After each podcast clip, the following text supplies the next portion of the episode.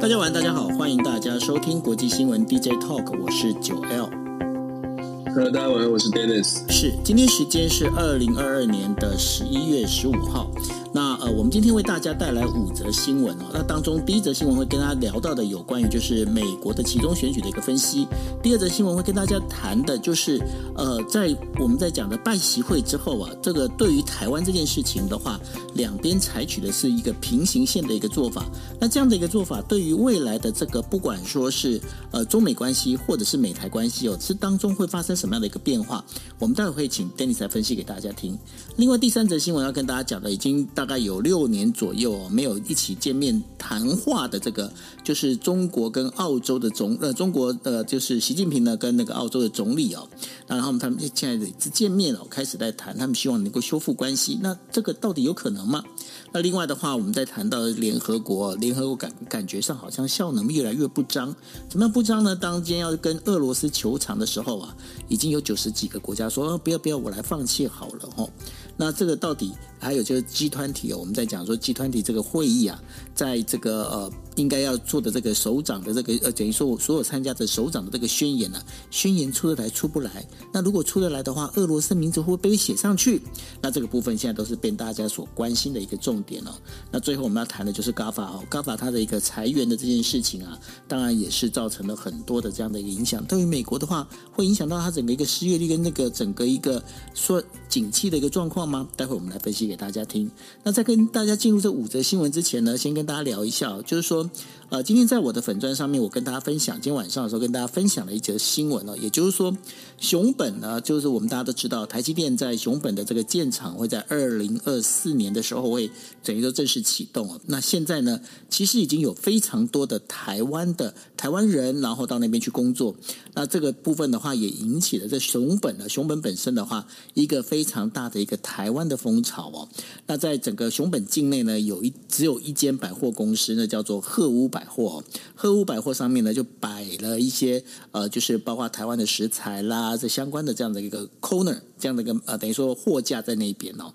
那这摆上去之后呢，刚好就是我把这个粉砖贴，我这把这个文章贴到那个粉砖之后啊，就有朋友跑就在这底下留言说：“哎，我跟你们讲，其实呢，台积电最应该要卖的是什么东西？叫做卖乖乖。我觉得也是哈，因为这个我们在讲说工程师们哦，最希望是机器能够乖乖哦。”那如果到这个搬到熊本去的话，那没有乖乖的话，这机器能不能好好运作？诶，也不知道哈。那所以呢，其实在，在呃熊本这一边的话，开始呢就有一一整个我们在讲的台湾台湾的产业链跟台湾的相关产业呢开始会出现。但是很重要一点，有很多人在讲说，那我要不要去熊本去买房子？各位，我跟你们讲，你们要现在想买，大概也买不到，因为现在所有的这个房子了，就是说熊本人在当地啊，他们基基本上已经就是。惜售啊，知道什么叫惜售？就是我根本不卖了。为什么不卖呢？开玩笑，我要等它涨。而且重点在哪里？整个熊本这个熊本里头啊，规划成住宅用地啊，大概是大概两成左右。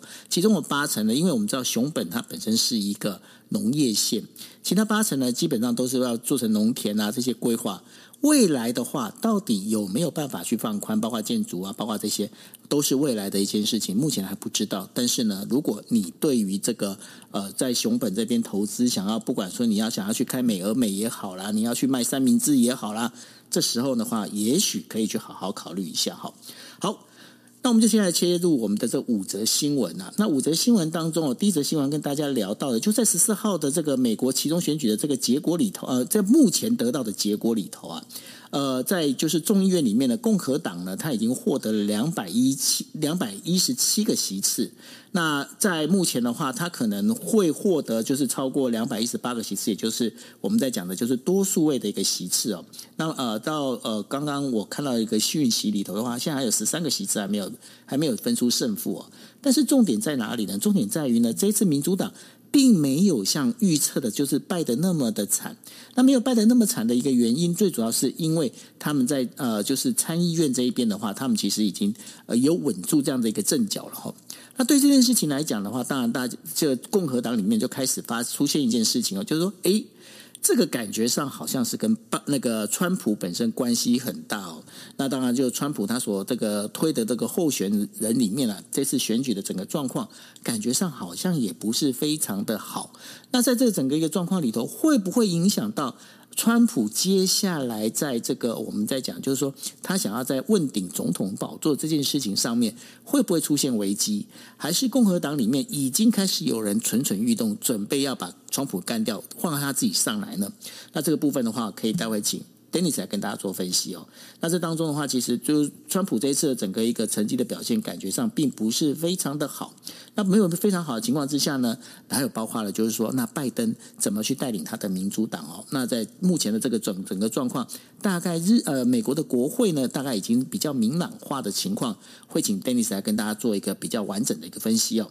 那第二则新闻跟大家聊到的，这样就是让我们谈就是中美的这样的首脑会谈哦。但是中美首脑会谈里头啊，我不晓得大家有没有仔细看，呃，拜登跟习近平他们见面的那时候的一个画面哦。你可以发现一件事情哦，就是呃，拜登呢，其实他用一个非常。呃，融合的非常和呃，等于说那种气氛很好的一个状况。你瞧瞧看，拜登总统啊，在整个笑的时候是连牙齿都露出来，不止这样子哦。你看他在握习近平的手，习近平他其实是站得有点远啊。那有点远的一个状况之下呢，可是拜登总统呢，先是。用右手把它握起来之后，左手再贴上去哦。当然，这在呃，就是日本有一些分析家，他们就在讲说，这个肢体语言其实非常非常的有意思。为什么有意思呢？其实在这当中的话，说明了拜登其实在跟，就是希望能够修复跟中国之间一个比较好的一个关系哦。不过，即便是这样子哦，但是对于这整个我们在讲的，就是呃，习近平跟那个拜登之间呢、在这个关系里头，到底有没有好成那那种样子哦？那在他们的会谈里头啊。我们大概可以发现，在一致性上面的话，当然就是两国之间的话，希望能够避免冲突，希望能够持续对话。那对于气候变迁还有这个粮食问题的话，也希望能够维持，就是美中之间的高官能够维持对话。当然，他们也反对哦，同时同样的反对，就是对于乌克兰使用核武这样的一个威吓哦，这件事情是一致的。但是在比较不一样的地方，当然第一个就是对于就是呃。包括就台湾问题这件事情上，双方其实是一个平行线哦。然后另外就是呃，对于美国去规限制所谓的中国的一些相关的这些物品，中国它其实是它其实是呃产生严重的批判哦。那然后的话，希望在这个部分的话，能够美国能够有一些有所改进。那当然，美国也指责哦，就是中国关于就是新疆维吾尔族自治区的这个人权问题哦。那在这整个一个事情上面的话。美中之间好像有一致的地方，也有好像还有一些相互抗衡的地方。那出现这个状况，到底原因是怎么样？那会怎么往怎么走呢？然后到时候我们来跟大家来讲。那另外的话，我们在谈到的有关于中澳之间的，就是中国跟澳洲之间的首脑会谈呢。那这一次的一个首脑会谈里头啊，这是大概是从二零一六年在中国举行的这个杭在杭州举行的这个 G20 峰会以来啊。这个澳那个习近平跟澳大澳洲的这个总理啊，这六年来第一次正式见面了。当然，他们双边讨论的包括贸易啊、人权问题。大家也知道，澳洲的前总理呢，其实对于中国呢，啪，这骂的是还挺凶的啊。那接下来的话，对于澳洲，尤其是澳洲这在某个角度里面，其实它的资源也算是非常的丰富哦。那这状况里头，再加上呢，我们在讲的就是说，澳洲呢也加入了所谓的就是呃英美澳的这样的 AUKUS 的这样的一个。同盟里头啊，那这对于中国会有什么样制衡的一个力量呢？那他们两边去谈完这些事情的时候，那包括了就是说，中国在整个我们在讲南太平洋这一边，跟这些岛礁国家之间的眉来眼去的状况，澳洲难道不会看在眼里吗？OK，好，那接下来的话，我们再讲第四则新闻的话，是在谈到的有关于哦联合国大会这件事情哦，九九十四个国家哦，在联合大在联合国大会里面投票赞成哦，就是说。俄罗斯呢，这个侵侵略乌克兰这件事情所造成的损失的话，这责任是要由俄罗斯来担待。但是不要忘记了，这当中还有七十三三个国家呢是投了反对票。那这跟之前哦，跟之前这个呃，我们这不是投反对票，我更正了，是七十三个国家投了弃权票哦。那这弃权票里面呢，这当中就发现一件事情，就诶开始有很多国家他们的一个政策呢，开始出现了有一些不一样的一个变化，跟刚开始。俄罗斯入侵乌克兰的时候所表现出来的态度有所不同啊，那这有所不同，到底为什么会有这样的状况？这到底是出了什么样的一个事情哦？然后第五则新闻是要跟大家聊到的，有关于亚马逊跟呃在脸书啊，这大量裁员这件事情。那我们在讲说，美国有这个就算是这个 IT 公司啊，这个潮裁裁员潮啊。持续在增加当中，那包括了我们在讲说 Meta 哈，也就是脸书哦，还有 Amazon 呢，他们在就是呃就是当中 Amazon 呢，希望是在星期四的时候呢裁员大概有超过一万名的员工，这也是他们呃成立以来的算应该算是第呃裁裁员最多的一个这个人数哦。那这个人数的话，应该呢就是不到 Amazon 人员工里头的大概百分之一哦。那这为什么会做这样的事情呢？其实因为他们在财报会议上面呢，已经出现有一些状况了哦。那对这整个一个在这样的一个影响里头，对于美国美国的经济跟美国这样的一个整个一个我们在讲的整个现在的接下来的这个物价啦等等之类，会不会有什么影响呢？那这也是我们要持续观察的地方。那这就是为今天为大家带来的五则新闻。那我们把时间呢再交给 Dennis。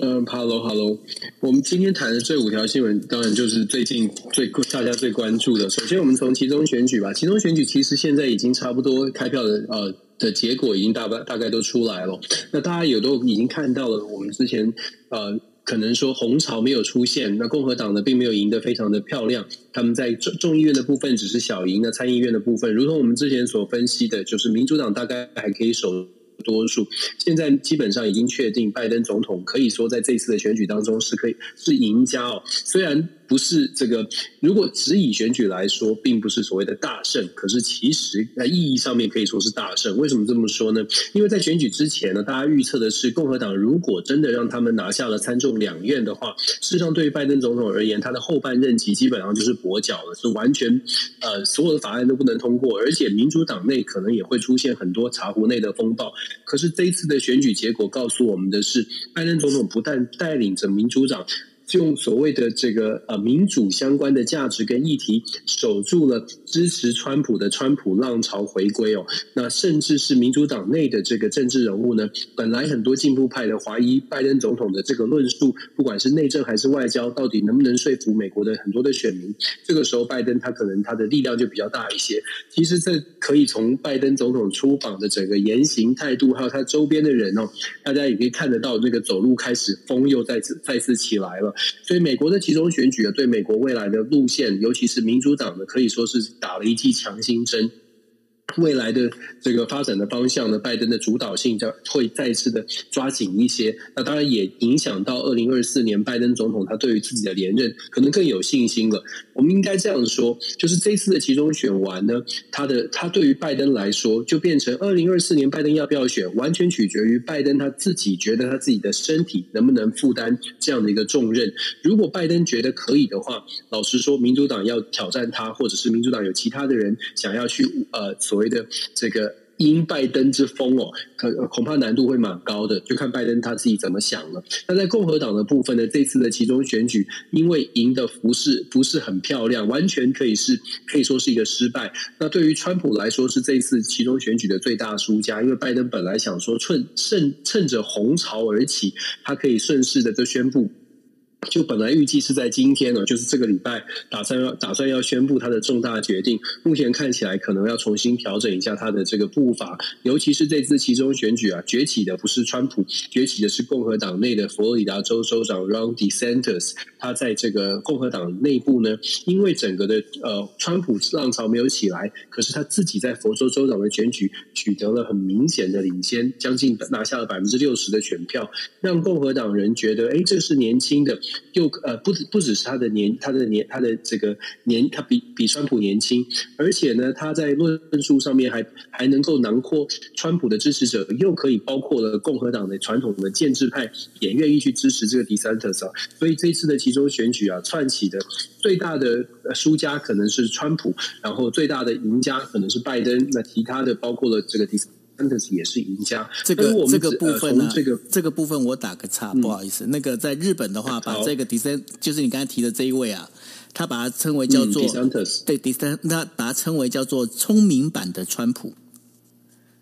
聪明、英英俊、潇洒，然后这个他的这个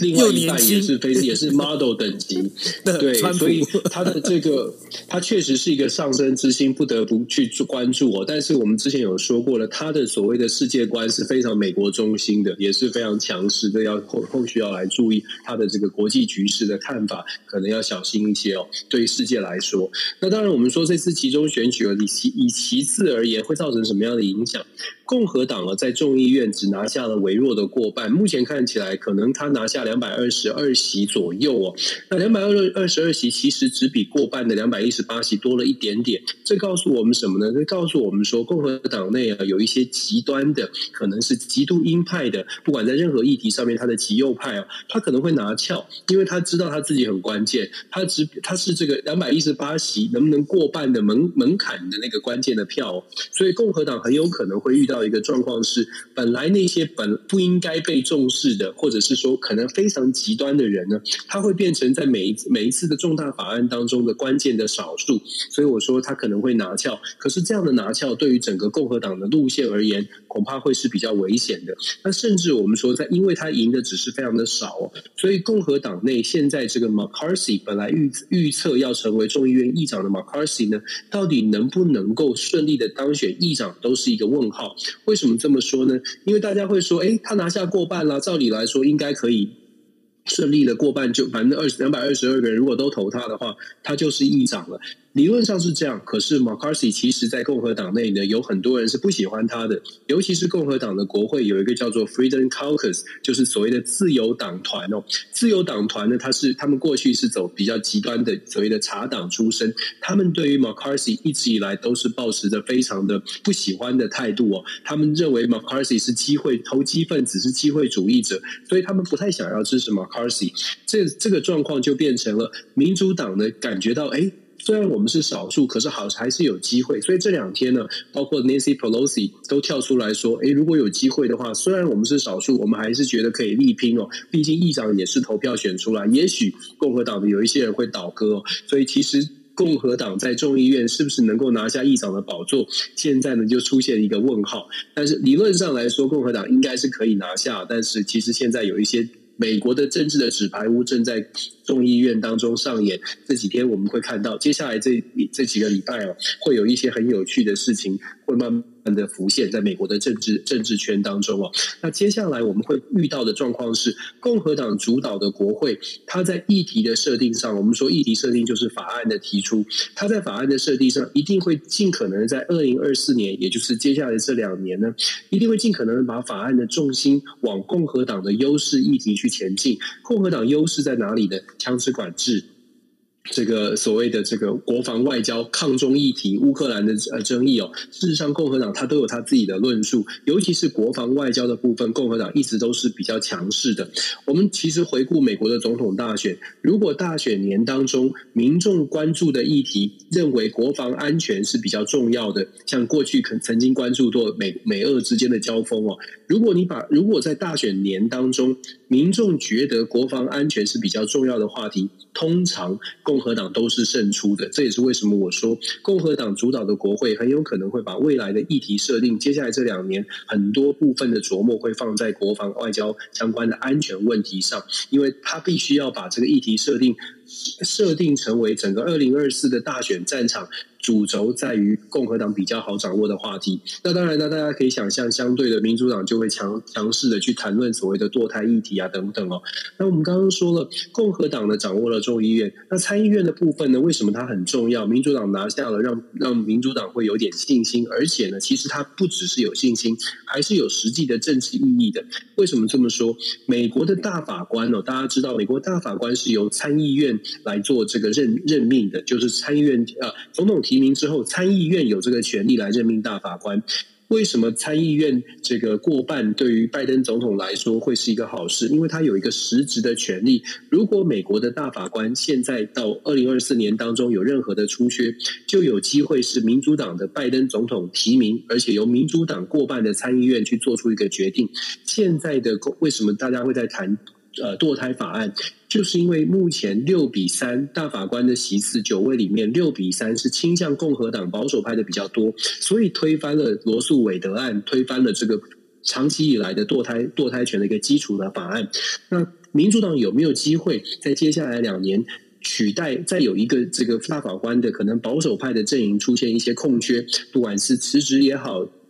这个退休也罢，或者是出现什么样的状况，其实参议院的过半呢，给了拜登一点点的机会把。最高法院的席次稍微的再拉回五比四这样的一个传统比较合理的一个分配哦，这是为什么我们说参议院如果有呃现在是由民主党掌控，其实它有一些实际上的政治对美国政治是有影响的。那更不用说参众两院呢，有一个院至少在民主党的手中，法案要过关，要完全按照呃共和党在众议院的提案来通过。有众议有参议院的民主党把关，其实还是对于拜登来说呢，至少不呃，我们说不止不跛脚，而且还有一些反制的效果存在。所以美国的集中选举啊，它牵动的是美国的内政，当然也会影响美国接下来的外交，甚至是二零二四年整个布局，其实现在就已经在开跑了，这是我们可以关注的。当然，台湾比较关注的是台湾话题，美国的法案啊，包括有台法案、台湾政策法等等，会不会推出？我只能说。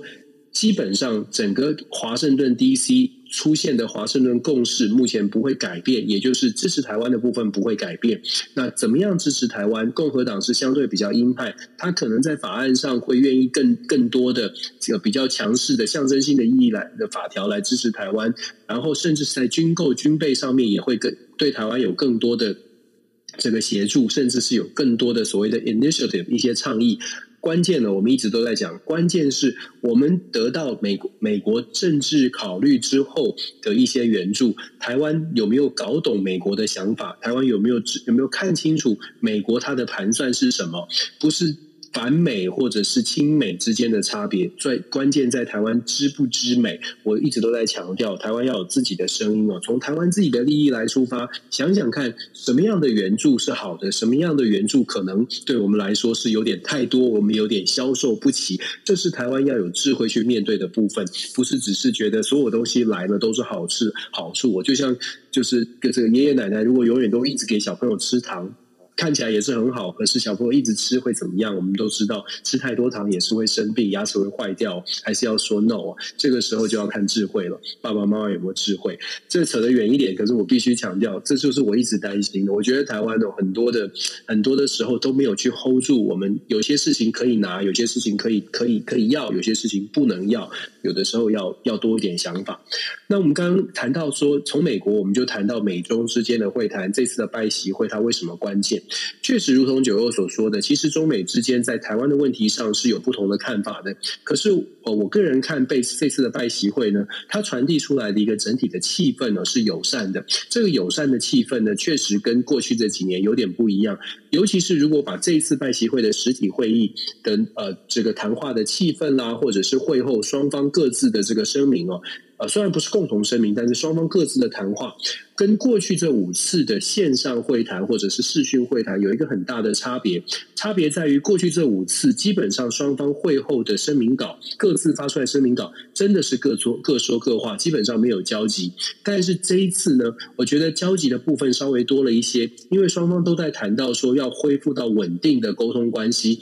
而且我觉得这次会谈当中最重要的一点在于定调了。双方的高层官员接下来的互访呢，会是变成比较有意义的。过去这两年多以来呢，中美之间互信其实是荡到了谷底，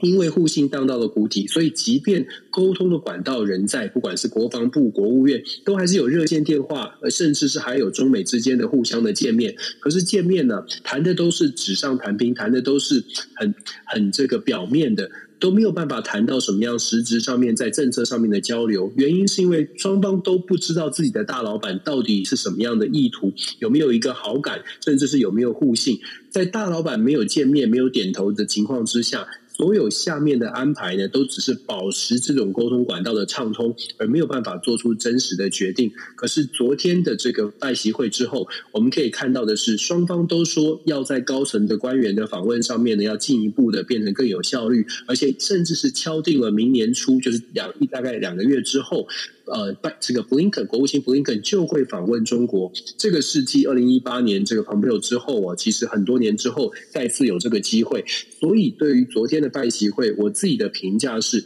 虽然他双方仍然有旗舰。可是，在气氛上面呢，已经往前稍微的迈了一步哦。中美之间的竞争还会继续，因为现在是第一名跟第二名之间呢，他的信任出的状况，而且真实在利益上面有一些冲突。问题是，这个利益的冲突，如果双方都有一个认知，是不要朝向真的新，不要朝向新冷战，也不要朝向真的剑拔弩张、兵凶战危，那么其实一切就有机会从这个在谷底啊找到一个。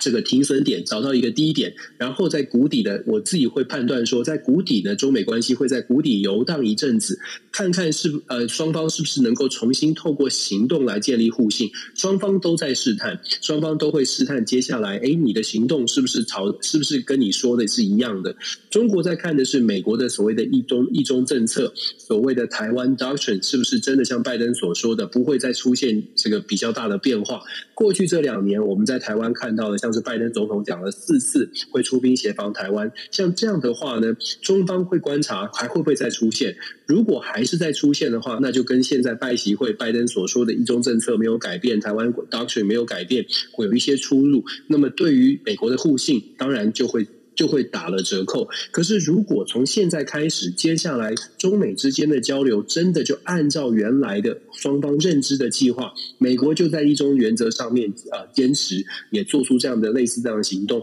而中方呢，也真的不再继续在此针对海海地区有任何的其他的这个比较大的威胁的动作，甚至对台湾的在台湾的议题上面没有太多的所谓的国际舞台的限制，或许就。办法透过台湾关系来重新建立互信。我再次强调，现在中美双方互信是很低的，所以在台湾的问题上面呈现的是一条是两条平行线，感觉都有自己的盘算。问题是因为双方没有打算真的要走向竞争，所以其实呢，我会觉得这个对撞的火车，因为拜习会。速度稍微有减缓了，那当然我会觉得对台湾来说不是一件坏事。呃，虽然有些人会觉得，哎，这个整个美国美国会不会呃因此而这个。这个呃不不不不敢再力挺台湾，或者是不不再更花更多的心思来协助台湾，我觉得不会。我觉得表面上面虽然是啊、中美关系是慢慢趋于和缓，美国对台湾的支持大概还是会维持一定的这个方式哦，只不过可能不再是敲锣打鼓式的帮助。对台湾来说，或许务实的看并不是坏事哦。就是中美的关系和缓对台湾来说，我说务实的看不会是坏事。所以这是在中美会谈拜习会当中我们看到的一个呃一些。一些状况，那对于拜登而言呢？坦白说，中美之间的会会谈，对于中美两国，呃，都算是一种解脱吧。我会觉得，其实现在的国际局势，以大国来看，双方呢其实都有很多的事情要讨论。中国有内部的压力，美国其实也有，美国还有世界各国很多的，像是乌俄战争还没解决。我们之前也看到了，像我们一直都讲，我们 DJ Talk 讲了好久的伊朗核协议。到目前为止，不但没有解决，还遇到了以色列选出了纳坦雅胡这个极右派，很有可能在中东引爆另外一些冲突的这个这个这个状况已经出现了。在这样的状况之下，少一个。在亚洲的中国必须要处理的这个美中之间的剑拔弩张，少了一些所谓的台海紧绷的这种关系，对美国来说，甚至是对中国来说，都不见得是坏事。而且，其实呢，中国在对这个这次的拜习会之后，它所传递出来的讯号，不只是拜习会。其实整个中啊，接下来我们说，像是中国在这一次的会谈啊集团级会议啊，它不只是见了美国，它也见了澳洲，它也见了荷兰，它也见了很多很多的国家，基本上见了一大轮哦。这些见面呢，都跟过去这两年呢，有一点这个气氛上面的，至少。不管是不是有务实的谈判，可是，在气氛上面真的做出了一个很大的一个转变哦。我们就说，从刚刚的拜习会，我们就谈到所谓的中澳的关系。其实，中外交上面呢，signal 是很重要的。外交学者很多人都在研究，释放出什么样的讯号。过去这两年。中中国对外的关系，或者是全世界看待中国，有一种反中的气势高涨。很大的一部分原因是因为，首先战狼外交所传递的讯号是很强势的；再者呢，中国的威胁论，然后再加上中方因为 COVID 的关系，整个基本上是封锁的，所以很多的高层的互访是减少，交流是减少。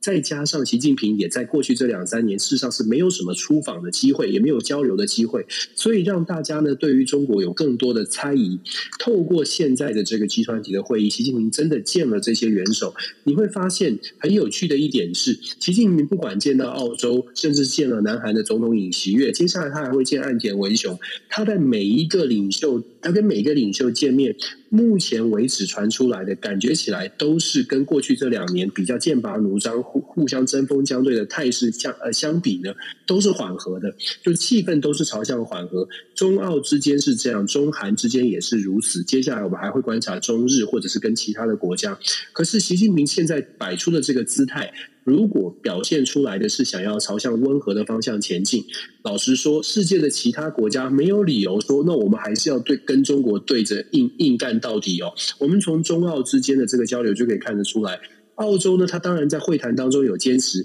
澳洲说，我们的价值是不会改变的，我们对民主啦、我们的信仰这些，我们不会改变。可是澳洲也很摆明了说，希望跟中澳跟中国之间呢，要去好好的思考。包括中澳经贸完全停滞，过去这两年的停滞，这种这种这种交流受阻的状况，要做出一些调整。你可以说很现实，为了经济，可能重新要跟中国呃打开关系，或者是为了经贸的往来，所以所以重新考虑怎么样跟中国交往。当然可以从现实的呃角度来，甚至是批评或者觉得说，哎，为什么跟中国走在一起？可是理想跟现实本来就是必须要取得平衡。有的时候我们站在特定的角度，我们会觉得哦，我们要坚持理想，可是毕竟。呃，其他的国家，每一个国家面临到的现实考验真的不同，尤其是民选的。我们常常说民主政府，它不能不排除，不能不考虑人民想要什么，因为跟这跟他自己的这个政党或者是他自己的位置是有关系的，而且也跟他的国家利益有关。所以中澳关系呢，在这一次的会谈当中之后，我们看到的是稍微的降温，就像拜习会传递出来的也是降温，紧张的关系在降温，中澳的关系也在修复，中韩关系。也在修复。整体来说，到目前我看到的所有习近平跟呃跟周边的国家，或者是跟呃这次集团体的所有的元首的见面，传递出来的都是降温。这一点呢，也是我觉得我们台湾要去关注的。如果全世界对中国的态度虽然是担心或者是谨慎，但是都在降温。来的中国对外关系，现在尤其是后 COVID 时代啊，整个中国对外的开放态外交态度的改变，我觉得在台湾我们也要去观察，是不是有什么办法来跟这个，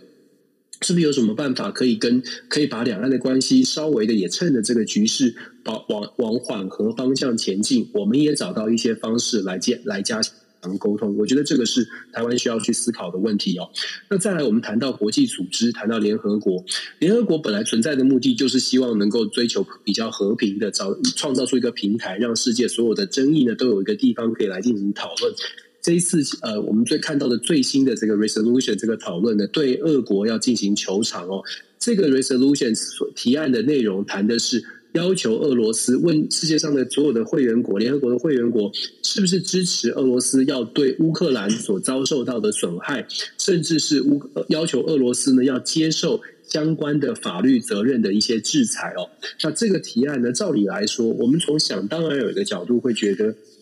为什么不支持呢？照理来说应该支持啊，可是因为这牵牵涉到法所谓的法律责任，怎么样的法律责任是俄罗斯要去背负的？俄罗斯如果背负了法律责任，那那这个呃，这个这个直接的等于是对俄罗斯而去的这个指指责，是不是其他国家想要去承担的？不不一定是害怕。而是有的时候可能是国家的利益，它或许跟俄罗斯有能源的接触，或许跟俄罗斯有粮食的接触，所以很多国家可能在自己的利益的角度，也不愿意完全的跳到这艘船船上。另外还有的就是俄罗斯，针对俄罗斯要不要去赔偿乌克兰的这个战争的损失哦？照道理来说一样的，我们会说没有道理不赔偿啊，应该是应该是要赔偿的。反正呃，因为因为他入侵了人家的国家，当然要赔偿。可是同样的。如果你做了，你加入了这样的呃，加入了这样的提案，你认同了这样的提案，你跟俄罗斯之间的关系，各国会去重重新的调整，而且所谓的赔偿到底要赔多少，在这个提案当中也没有明明白的表明明确的表示哦，赔偿的呃赔偿的方法也还需要讨论。所以我们看很从票数来看很现实。为什么很现实？这一次联合国的这个提案要求俄罗斯接受法律的制裁，要求俄罗斯赔偿乌克兰，事实上只有九十四个国家支持。十四个国家反对，有七十三个国家是弃权的，就基本上我不表示意见哦，我我我我不想我不想淌这个浑水，我不我不想要加入说，哎，要不要俄罗斯赔偿的问题？因为其实很多国家都知道，这个赔偿的所谓的内容、赔偿的内容、赔偿的方式会有非常多的争议，尤其在现在乌俄战争其实还没有一个确定的结果，而且重点，我想最重要的重点是，目前看起来普丁好像不会被赶走，普丁好像还是会在哦，不。不管是跟俄罗跟乌克兰的呃这个协调沟通谈判，还是说这个面对未来的世界，俄罗斯好像还是由普丁来掌权。十几个月过去，这场战争打了半天，普丁还在，普丁仍然是在俄罗斯，仍然是在这个位置上呼风唤雨。如果呃真的想要继续跟未未来的俄罗斯交往，我们刚刚说了很现实的，到底呃能源上或者是粮食上，想要跟俄罗斯继续打交道。没有没有人想要特别的去挑战普丁，而且跟跟普丁关系打坏哦。我想这是我们说看到联合国的一个呃表决，可以看到最现实的部分。之前很多的决议，包括了谴责俄罗斯啊等等哦，我们可以看到超过一百四十个国家是说，哎，对，这个是不对的，我们要谴责。可是，在很现实的所谓的赔偿或者是法律制裁部分，数字告诉我们，很多的国家呢，恐怕还是比较谨慎，不希望能够不希望自己的国家跟俄罗斯之间完全切断了连接。这一点呢，也是我们站在西方民主国家，如果我们觉得我们是西方民主阵营这一帮的这个角度啊，可能我们要去特别去思思考的。其实之前呃，就是说呃，就在呃，就在前几天呢，事实上。呃，我们也谈到了，就是呃，我在我在之前在这个我的一周回顾的时候也谈到了，就在两三天之前，联合国也做出了另一个决议，也很有趣。联合国决议呢，九十八对十四要去谴责以色列，九十八对十七要谴责以色列在两年之前入呃所谓的进攻巴勒斯坦的这个案子，他们要求以色列要负起法律的责任。有趣的是呢，这少数的这个阵营就是投下反对票，觉得不要不要不要去制裁以色列的国家是什么？国家呢？美国、加拿大、澳洲这些我们所熟知的民主国家，一样的，大家会觉得很奇怪。联合国不是应该要支持民主吗？不是要支持弱势吗？巴勒斯坦被入侵了，为什么不能谴责以色列呢？从那个案，从这个九十八对十七，美国、加拿大、澳洲等国都是加入所谓的反对制裁以色列。我们可以看到，联合国虽然是一个国际组织，虽然强调的是公平正义，可是国际现实啊，还是有很多在这个投票当中，你不能不不能不去考虑的部分。我常常在我我们常常都跟朋友们分享，有的时候看国际政治不是简单的善恶，就是不是所谓的善良的国家。邪恶的国家并非如此，国际政治很多时候是利益的考量，而不是善恶的区分。太过于强调所谓的善恶二元论，有的时候会让我们觉得很 confused。怎么有的时候美国看起来是好国，有的时候美国怎么会站在好像入侵者或者是欺负别人的那一方呢？因为国际政治，我们说利益啊，现实其实必须要从不同的角度来看。